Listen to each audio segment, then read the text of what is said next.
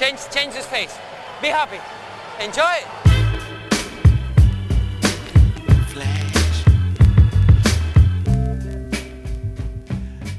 Está começando mais um episódio do podcast Dentro do Garrafão, podcast no qual a gente fala sobre tudo que está rolando no universo da NBA e agora no universo dos playoffs da NBA. Meu nome é Matheus Manes e junto comigo está Lucas Patti. Fala aí, Matheus, pessoal. E voltando ao nosso podcast normal, depois de algumas semanas com complicações. Paty, antes da gente ir para realmente as finais de conferência que começaram agora, Sim. só dar uma recapitulada naquele jogo que aconteceu no domingo, né, após o último podcast, que foi o jogo 7 entre o Houston Rockets e o Los Angeles Clippers. É, o Houston Rockets venceu o jogo 7 da série contra o Clippers no domingo, né, fazendo assim, tirando a série, né, e está fazendo as finais junto com o Gold State Warriors. E depois de termos visto o Los Angeles desistir do jogo 6, né? Após estar vencendo de 20 pontos. Agora o time continuou jogando sem vontade, contra super motivado, né? Claro, time do Houston. James Harden e companhia é, dominaram todo o jogo. O Clippers só mostrou um sinal de vida lá no final do jogo, quando já era tarde demais, né? Aí também não adianta. Essa é apenas a nona vez na história da NBA que um time que havia perdido a série, estava perdendo a série de 3 a 1 ganhou, né? A série 4 a 3 de virada. Incrível. Depois da partida, o Blake Griffin disse que nunca esteve tão cansado na vida dele. E aí fala um pouco do, do que você falou bastante, né, Paty? De, desse time não ter banco, né? Desse não. time ter um banco muito fraco e os titulares terem que carregar o time o tempo todo. E foi assim quando eles venceram do San Antonio Spurs e foi assim jogando contra o Houston. E aí não tem jeito, né? Óbvio que o Blake Griffin vai estar tá super cansado se não tem ninguém no banco que pode preencher o buraco que fica no time quando ele, ele sai do, do jogo, né? É, quando quando, ele sai, entra, pô, Glenn Davis. Não dá, né? Que é horrível. E Porra. o Glenn Davis foi muito mal nas duas séries e continuou sendo um cara que é meio jogador, né? É, pesadão, não ajuda tanto assim correndo. E outra coisa, o, o, o Clippers veio de uma série de sete jogos também, né? Com Exatamente, também.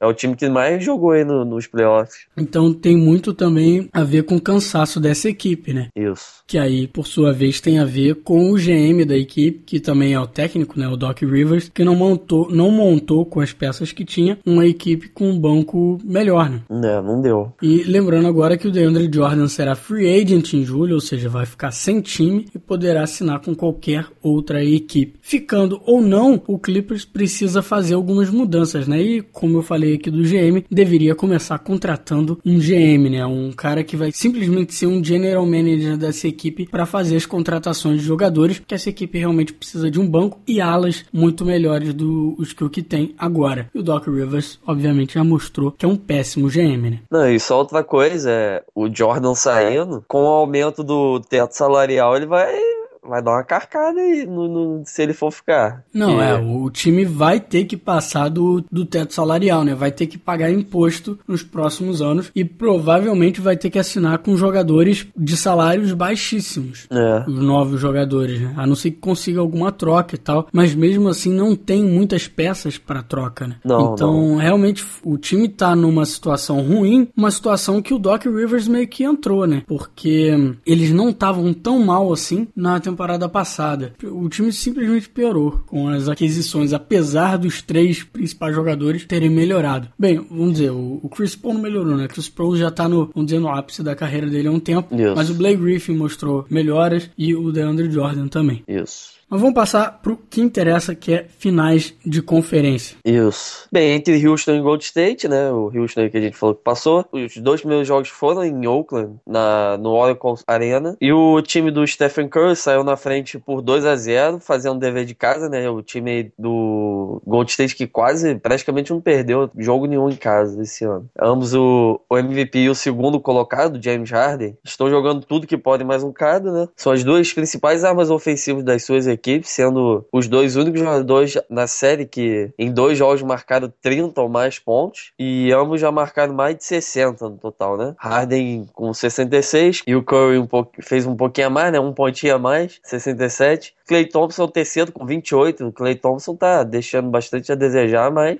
Aí, aí você vê, né, a discrepância entre eles, né? É. O Curry já tem 67, o segundo, o colocado é o Harden com 66, e aí o terceiro nessa lista de maiores pontuadores da série até agora é o Clay Thompson com 28, menos da metade que os outros dois, né? É. Você vê que realmente ambos os jogadores, Curry e Harden, são os, realmente quem tá carregando a maior parte ofensiva de suas equipes. Pô, mas também os, os dois metem 5, 6 bolas de 3 por jogo, né? Fica difícil acompanhar também. E os dois estão arremessando muito bem. Muito, né? muito. Acima das marcas comuns até, acima do que eles normalmente fazem, com 60% pro Curry e 58% pro Harden. Ou seja, são números excelentes para qualquer jogador, né? É, Harden que normalmente arremessa mal, mas tem 30 lances livres por jogo dessa vez. É, continua tá, tá fazendo seus lances livres e está arremessando Muito para a caceta né? também, né? E o Clay Thompson que você tinha falado, ele tem sido o principal marcador no Harden e isso obviamente tem afetado também seu jogo ofensivo. O Harden tem feito todo tipo de bola, né? Não realmente está sendo difícil parar o cara. O cara tá fazendo muito step back, aquela passinho para trás e arremesso, mesmo com a boa marcação do Thompson, não adianta. Harden tá carregando esse time do Houston por muitos momentos na série, né? Era Isso. ele quem tava levando esse time pra frente. Fear the Beards. E o Thompson realmente tá, tá mostrando que toda essa marcação tem feito com que quando ele vai pro outro lado da quadra, né? Quando vai pro lado ofensivo, seus números não têm estado muito bons, né? Ele É. realmente tem caído a eficiência e arremessando menos de 40%. Bem, e o Golden State tem tentado dificultar a vida do Harden, tanto com a boa marcação do Thompson, mas também porque o Draymond Green, ele praticamente está ignorando o Josh Smith no perímetro quando a bola entra no garrafão, né? E ele vai ajudar na marcação com o Dwight Howard, permitindo ali que o Bogut, vamos dizer, saia um pouco do Dwight Howard para ajudar na infiltração, né? Dificultar a infiltração do Harden, sem se preocupar com a ponte aérea pro Dwight Howard, porque ele sabe que ali vai estar o Draymond Green, né? Mesmo assim, mesmo com essa dif- eh, dificuldade maior da, da infiltração do garrafão por causa do, do Josh Smith tá sendo ignorado pela defesa do Golden State Warriors, o Harden tá fazendo cair o que ele joga pra cima, né? É. E isso que tem sido o diferencial. Eu apostaria que com o decorrer dessa série, essas bolas do Harden vão cair um pouco de produção, né? Ele vai cair um pouco de eficiência, não vai não vai estar arremessando 58% até o final da série, até porque a marcação do Golden State tem sido boa em cima Tem. dele, né? Pô, teve um último jogo, teve um momento que Leandrinho entrou pra marcar, cara. O próprio técnico do, do Gold State falou que Leandrinho agora vai ser um jogador de marcação, né? Porque é um cara rápido, que sabe defender até. É, mas ele Pô, não tem sido uma marcação maravilhosa no Harden, não. Não, é, ele conseguiu fazer alguma coisa, né? O tempinho que eu vi, assim, é, ele jogando, ele até que tava legal, mas não tá aquela coisa, assim, então, né? Mas é aquilo, né? O Harden tá, por mais que ele esteja fazendo seus arremessos, ele tá arremessando as bolas que o Golden State gostaria que ele arremessasse, né? Não tá dando, vamos dizer, vida fácil, tão fácil pra ele. Então, sei lá, vamos ver. Vamos ver com o tempo como é que vai ser, mas eu espero que o Harden caia um pouco de produção aí ao longo da série. É, vamos, vamos ver como é que vai ser isso aí. Bem, o Curry, no entanto, tem conseguido muitos arremessos livres, né? Ele que é mestre em achar um espacinho pra arremessar, com pouco ou nenhuma marcação até. Os seus marcadores não têm sido fixos, né? Tá variando aí com Corey Brewer, Jason Terry, Josh Smith. E isso porque o Houston tá, tá defendendo o pick and roll com muitas trocas, ou seja, os defensores trocam os jogadores que estavam marcando para anular o pick and roll. O lado negativo disso é que Terrence Jones e o Josh Smith não têm sido eficazes quando é a vez deles de marcar o Curry, né? Smith, inclusive, deixou o Curry fazendo umas duas bandejas completamente sozinho no primeiro jogo. É isso, até aconteceu no segundo jogo também, se não, Foi, se não me engano, também. uma ou duas bolas também que o Curry passou com facilidade pelo Smith. Ele recebeu. Teve um que ele recebeu no- do lado do Josh Smith ou do, ou do Terrence, não lembro. Ele fez uma bandejinha assim, só jogou a bolinha pro alto, o cara É. nem, nem chegou. É, mas isso acontece justamente porque nem Jason Terry, nem o Prigione, né? Os dois velhos aí do time, conseguem acompanhar Curry, o argentino sendo o pior deles, né? É, Prigione tem cometido muitos erros na marcação do Curry. E isso tá facilitando, né, a vida do, do Stephen Curry, porque ele tá tendo arremessos muito bons. E apesar dessa marcação, dessa troca do pick and roll ser algo que eles estão tentando agora, eu não sei se vão continuar por muito tempo, né? É porque facilita, vamos dizer, facilita a marcação do Houston. E a marcação do Houston, no geral, não tem sido ruim, mas realmente tem, tem dado umas oportunidades muito boas pro Curry. Vamos ver se eles vão continuar dessa forma, defendendo pick and roll com muita troca, ou então vão ter que, é, vamos dizer, esquecer que existe um armador, né? Tirar o armador de nome e deixar o, um cara como Corey Brewer marcando o Curry o tempo todo. É, pô, teve um lance que ele meio que arremessou por debaixo do cara, assim, todo tortão e fez, velho. Isso que é bizarro. Ele faz qualquer arremesso, né? Que arremessa rápido pra cacete, então quando vê já foi. Bem, uma vantagem do Curry tem nessa equipe do Gold State, que o Harden não tem no Houston, né? É a capacidade dele deixar a bola com os outros jogadores, que os outros jogadores sabem resolver. Ele ficar assim, meio afastado, assim, meio que chamando a marcação só, se movimentando para conseguir boas posições, para até arremessar. É aquilo, né? É jogando fora da bola, né? Fazer a movimentação é. fora da bola. O Harden não, o Harden tá sendo, tendo que criar suas próprias oportunidades, criar os espaços, tanto para si quanto para os seus companheiros, né? E o, e o Curry tem essa facilidade de poder deixar a bola na mão de um Yugodala da vida e correr de um lado para o outro, fazer marcação, receber screen ou fazer os próprios bloqueios e conseguir uma boa posição para simplesmente receber aquela bola e arremessar, né? É, ele, o cara tem que se movimentar, né? Então, o pessoal pensa, ah, se ele tá sem a bola ali é porque ele, alguém vai, tá, sei lá, vai lançar para ele. Imagino que, né, tem essa preocupação, claro. É, e dessa forma, ele tem conseguido muitas boas oportunidades também, principalmente com passes do Draymond Green e do Iguodalo, que normalmente são os principais, vamos dizer, passadores quando o Curry não é quem tá com a bola. Uhum. Mas também alguns bons passes, muito bons passes do Andrew Bogut, que ali de costas para a tabela também sabe dar uns passes muito bons. Bem, assim, né, o Curry marcou 11 bolas de 3 nesses dois jogos aí, chega na marca de 57 feitas nesse, nesses playoffs. O recorde de bolas de 3 em um só playoff é do Red Miller, com 58 marcadas em 2000. Ele vai passar isso, né, óbvio, fácil. Uhum. É, no ritmo do ICF, hoje mesmo podemos ver esse recorde sendo quebrado aí. É, os dois jogos foram muito próximos, né, acabaram justinhos, o primeiro por 4 pontos e esse segundo por só um ponto, até no, numa bola que o James Harden poderia ter tentado arremessar e acabou perdendo a bola e não conseguiu arremessar, né? É. Talvez se ele tivesse matado ali seria vitória para o Houston, ou seja, realmente está uma briga boa entre as duas equipes. Então é bem possível que apesar desse início de 2 a 0 do Golden State Warriors vencendo os dois jogos em casa, o Houston volte com algumas vitórias quando for jogar agora essas duas próximas partidas em Houston, porque realmente não tá fácil pro Golden State vencer, né? E um arremesso ruim aqui, um arremesso bom ali, poderia ter dado a vitória pro, em qualquer um dos dois jogos pro Houston. É. O Golden State joga contra o Houston hoje à noite, sábado à noite às 10 horas, o jogo passa na ESPN. Então fiquem de olho aí que é o terceiro jogo da série. Harden, slip pass to Smith inside. Jones, shot block. Green and Barnes were right there. Here comes Curry. Curry for three. Bang!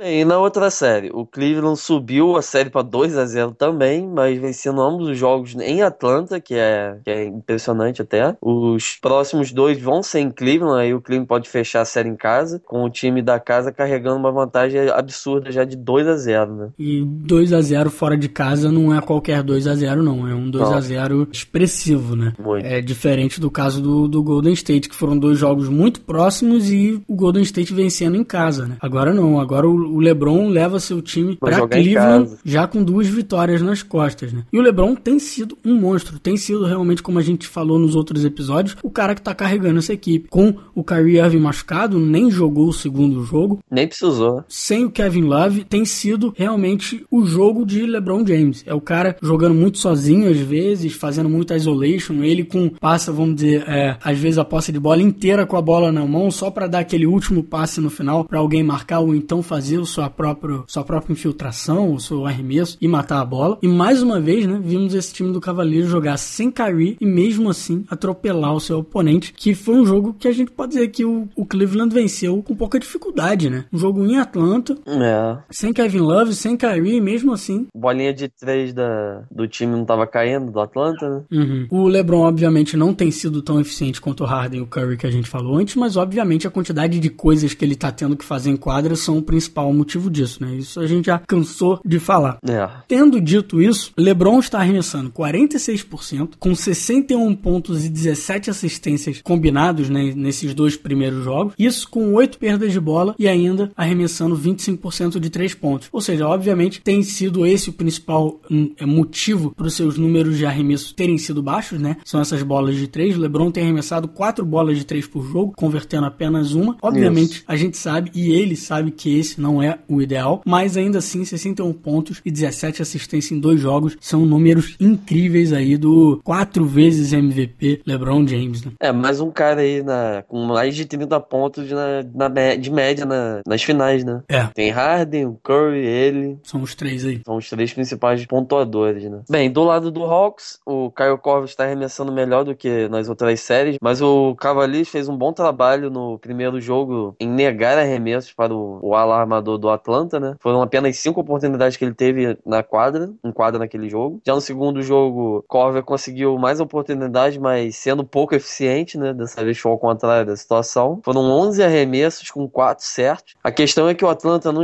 não tá se aproveitando de jogadas que costumava fazer durante a temporada regular, para abrir espaço pro Kyle Corver. E Iman Schubert tem ficado colado no alarmador durante a partida inteira, né? É, na série passada, acho que ele foi o terceiro ou quarto que mais jogou em tempo. E, e sem ele, essa série fica extremamente complicada pro, pro Hawks, né? Que ele é um. Assim, ele não faz 50 pontos num jogo em bola de três, mas as bolinhas de três dele sempre. Mas ele é importantíssimo, é o que é. abre o jogo, né? Pro Atlanta. Então Isso. ele não está jogando, praticamente pouco participando do jogo, faz muita diferença, né? E o Iman Shumpert tem sido um dos melhores defensores do, do Cleveland Cavaliers. Realmente está grudado nele, apesar de ter cometido alguns errinhos, é, tanto no primeiro quanto no segundo jogo, ele tem sido um ótimo marcador no Kyle Korver. Inclusive, até quando eles trocam e ele tá tendo que marcar o, o Jeff Teague, ele também tem sido um ótimo marcador para cima do Jeff Teague. Bem, e o Cleveland tem feito uma marcação muito boa, né? Já que a gente tá falando de, de marcação aqui, marcação muito boa para cima do, desse time do Atlanta, né? Que o Budenholzer ainda não mostrou saber fazer os ajustes corretos. Tanto o Mosgov quanto o Tristan Thompson não tem tido medo de se afastar do Hofford e do Millsap quando eles estão próximos da linha de três, né? Quando tá rolando pick and roll. E dessa forma, eles se dedicam a, a não permitir a infiltração do Tig e do Schroeder. Quando, enquanto o marcador desses dois, né? O marcador do, do armador dele pode passar por baixo do bloqueio, né? Quando no pick and roll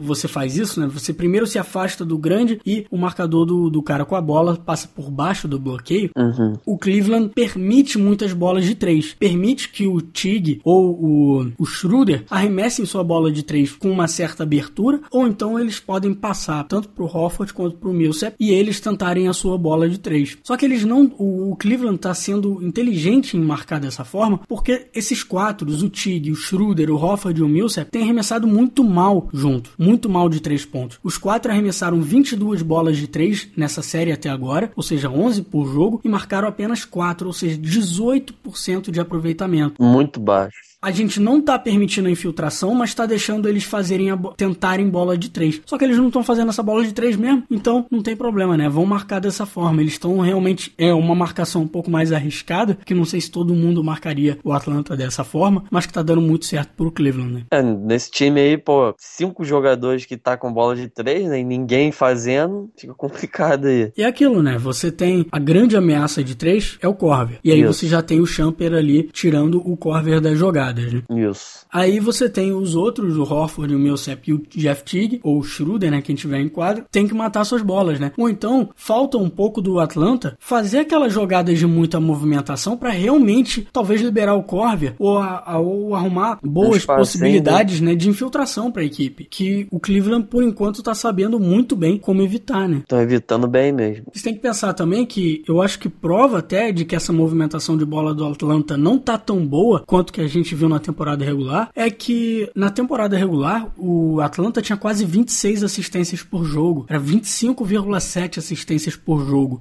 E nessa série contra o Cleveland tem sido 17 por jogo. Ou seja, caiu tudo, né? É, cadê essas outras 8 assistências por jogo que sumiram aí? Entendeu? É. Então realmente está tendo um, um, problema aí de movimentação. E você pode ver também que nas próprias bolas de 3 eles caíram, né? Eles tinham 10 bolas feitas de 3 por jogo e agora caiu para 5, ou seja, caiu pela metade, né? O aproveitamento de três pontos dessa equipe. Tá feio e aí, com certeza, vai fazer diferença. Né? O, o Cleveland É tá fazendo deles. o Atlanta jogar da maneira que quer. Da maneira burra. Bem, enquanto isso, o J.R. Smith, Tristan Thompson, Timothy Mozgov são os três principais pontuadores de Cleveland ao lado de LeBron, né? Todos arremessando mais de 50%, com J.R. matando 9 das suas 15 tentativas de 3. Ele tá, tá demais, cara. Ele pega a bola, ele marcado, dá um pulinho pra trás, arremessa e, putz, bola caindo. Tá, tá demais. Pessoal aí que, que na temporada até não tava sendo aquela coisa, né? Tá jogando muito. O pessoal do Cleveland. E muitos jogadores que o Cleveland trouxe naquelas trocas no meio da temporada, né? Foi. Aquelas trocas realmente fizeram muita diferença para essa equipe e estão se provando cada vez mais valiosas, né? Agora nos playoffs. J.R. Smith, principalmente, né? O Mozgov tem jogado muito também. Você vê, a gente tá falando aqui do J.R. Smith, como o J.R. Smith tem sido uma peça importantíssima pro Cleveland, agora nos playoffs, e a marcação do Schumpert, né? Do Iman Schumpert. Então, dois jogadores que o Knicks praticamente deu de graça pro, pro Cleveland. Cavaliers, estão sendo peças importantíssimas pro Cleveland agora nos playoffs. Tipo, pô, os caras devem ficar assim, pô, saiu do meu time aqui pra ir lá jogar de, de verdade, né? no primeiro jogo, DeMar Carroll torceu o joelho numa infiltração no contra-ataque e perdeu o restante daquele jogo, né? Ficou clima tenso ar, porque é joelho, né? Uhum. Sabendo que se a lesão tivesse sido realmente séria, as chances do Hawks cairiam drasticamente. Mas Carroll voltou a jogar já na segunda partida. Ele que antes havia sido o jogador mais consistente do Hawks nos playoffs, tem sofrido muito ofensivamente agora, que é, é o principal marcador de LeBron, né, na série. Um trabalho bem, bem difícil. É bem complicado, né? O DeMar marcou apenas 11 pontos em dois jogos, arremessando só 30%, muito, muito aquém do esperado. Né? É ele que até então, até essa série, ele tinha sido o principal pontuador dessa equipe do, do Atlanta, né? A gente falou muito durante a primeira série, principalmente o início da série ali contra o Washington Wizards, que o Carroll tava jogando muito. Carroll tava pontuando e realmente carregando a carga ofensiva da, da equipe nas costas, né? Teve grandes sequências aí com vários jogos com mais de 20 pontos por jogo e tal, mas agora não tem conseguido fazer isso. Tá dando certas coisas. E ele é o único realmente marcador decente que o Atlanta pode colocar no LeBron James, né? E aí a gente lembra que o Tabo Cefalocha tá machucado e faria muita diferença nessa série. É um cara que realmente faria diferença ali para ajudar o Carroll nessa marcação do- dos alas do, do Cleveland, né?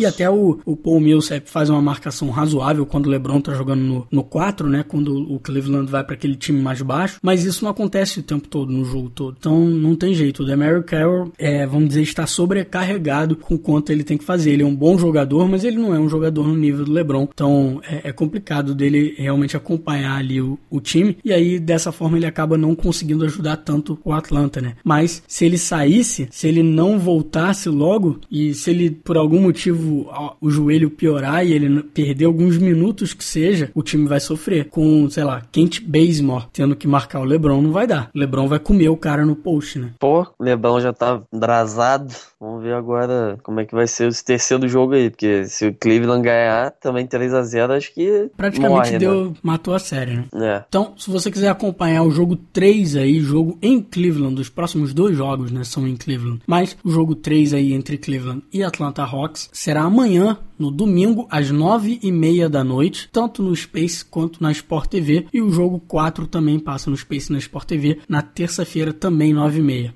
LeBron off the dribble. LeBron with the step. He scores and a foul. Come on, man. That's too easy. Bem, sair dos times All-NBA, que colocaremos no site, né? É, não acredito que tenha nenhuma surpresa que mereça ser comentada aqui. No, o primeiro time, os melhores jogadores em suas posições nessa temporada foram Stephen Curry, James Harden, LeBron James e Anthony Davis, e o pivô é o Mark Gasol. Para os calores ficou Alfred Payton, Jordan Clarkson, Andy Wiggins, Nikola Mirotic e Nerlens Noel. É, eu acho que a única surpresa, talvez, aí seja no, no time dos calouros, né? Talvez a entrada do Jordan Clarkson. Clarkson, que é. não quer dizer, eu não estou falando isso dizendo que não é merecido, que até é, mas eu teria colocado o Marcos Smart aí nessa posição. No entanto, é realmente uma, vamos dizer, a gente sofreu talvez um pouco na nesse time dos calouros por conta de vários jogadores estando machucados, né? Pô, nem falo. Julius Randle, Jabari Parker, Embiid, com certeza iam estar tá aí, né? É, então realmente fizeram, fizeram falta aí para esse time, né? Mas Andrew Wiggins, Mirotic e Nerlens Noel, que tinham sido os três calouros que mais receberam votos para calor do ano, estão aí no time. O Stephen Curry e James Harden no All NBA First Team, né? No primeiro time da NBA. Estão aí também os dois principais candidatos a MVP. LeBron James foi talvez unanimemente, eu diria, o melhor jogador na posição, né, dele de, de ala durante essa temporada. Não teve, até porque o Kevin Durant com a maior parte da temporada machucado, acho que não tinha ninguém mais no nível do LeBron James jogando. Anthony Davis, obvia, obviamente também, eu acho que foi o principal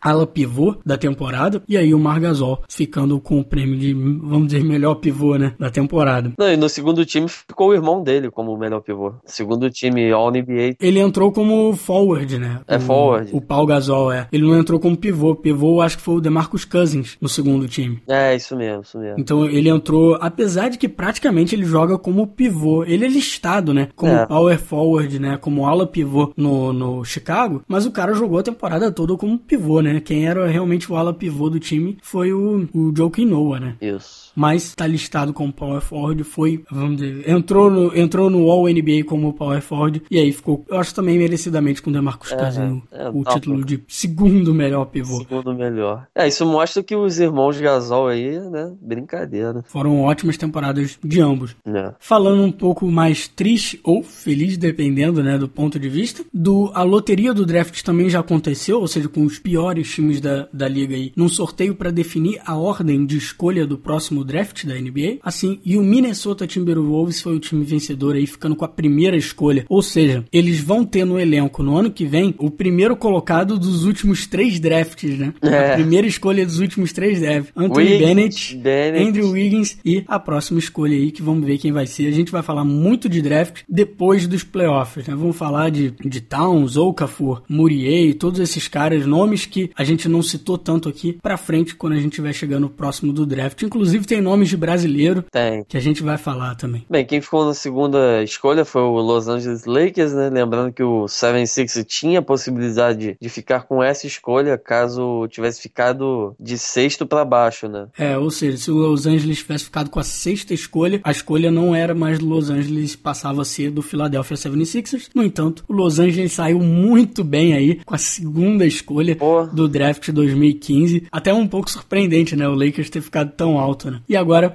a, a escolha do ano que vem é a escolha que vai para o 76ers pro Lakers, protegida só nas três primeiras posições. Bem, três, é, o 76ers fechou, fechou-se top 3 de, do draft, né? O terceiro é, com a sua própria escolher. escolha, né? É o time que daqui a pouco só vai ter pessoal de que é calor ou que é de segundo ano, né? Porque todo ano os caras estão lá embaixo. É, mas ano que vem vem um, vem um time um pouco mais vem, um pouco mais galera, interessante, né? Vai ter uma galera que não tava machucada, vai jogar, vai estar tá bonito. Mas mesmo assim, o Philadelphia ainda não é nem o time 2015 e é. 2016. O Philadelphia não. é o time da temporada 2016-2017, né? Que é quando vai vir o Dario Saric, que é. aí já vai estar tá, o Nerlens Noel e o Embiid já vão ter se definido melhor jogando os dois ao mesmo tempo, ou alguém vai ter sido trocado, vamos ver. É. Já vai ter a próxima escolha aí do outro draft. Ou seja, as coisas vão começar a tomar forma realmente só daqui a duas temporadas. Bem, se seu time não é o Minnesota Timberwolves, nem o Lakers, nem o 76 é, todas as escolhas vão estar tá lá no, no site dentro do isso aí. Confira lá. Com isso a gente vai terminando esse episódio de hoje. Vamos falar falar ainda muito sobre finais de conferência. Tem o próximo episódio aí, sábado que vem. Fique de olho. No nosso Facebook a gente vai passando aí os horários de todos os jogos, mas daqui para frente deve ser tudo mais ou menos nesse horário. Cada dia vai alternando os jogos entre os jogos da Conferência Leste e da Conferência Oeste, com a ESPN passando os jogos da Conferência Oeste e Space Sport TV passando a Conferência Leste aí, sempre também naquela alterando, né, entre 10 horas da noite e 9 e meia da noite para a Conferência Leste. Bem, com isso a gente termina esse episódio de hoje. Se você quiser quiser entrar em contato com a gente, mande um e-mail para contato arroba dentro do garrafão.com.br ou entre no site dentro do garrafão.com.br e deixe seu comentário lá. Também pode seguir a gente no Facebook. A gente tem atualizações mais frequentes no Facebook, apesar dessa semana não ter tido por conta de, de que eu estava é, do meu estado de saúde, porque eu não estava muito bem, mas agora voltando aí com tudo no nosso Facebook também. Show, Paty? Show, fechou então. Boas finais de conferência para todos e até sábado que vem. Maybe you This thing's fiendish, the fiends will fly. I'm a genius, yeah. my jeans are shot a heat rock, huh? Mama raised me well, but see pops at three o'clock. Yeah. He locked the freeze box and turned on CL Smooth and Pete Rock and put it yeah. on repeat while I walk for three blocks. Same three blocks I beat for 10 years. Attempting yeah. to shift my speed to fifth gear. My career is close, it's what I fear the most. Will I hear my own folks when they clear the smoke? I feel fearless, but feel the pulse of hip hop. My nature is treacherous, toxic, Vin Rock, huh? I've been plotting and scheming. Watch, I got a mean crossover with the arena shot. Live this way, morning, night, and day. Maybe Cause I'm a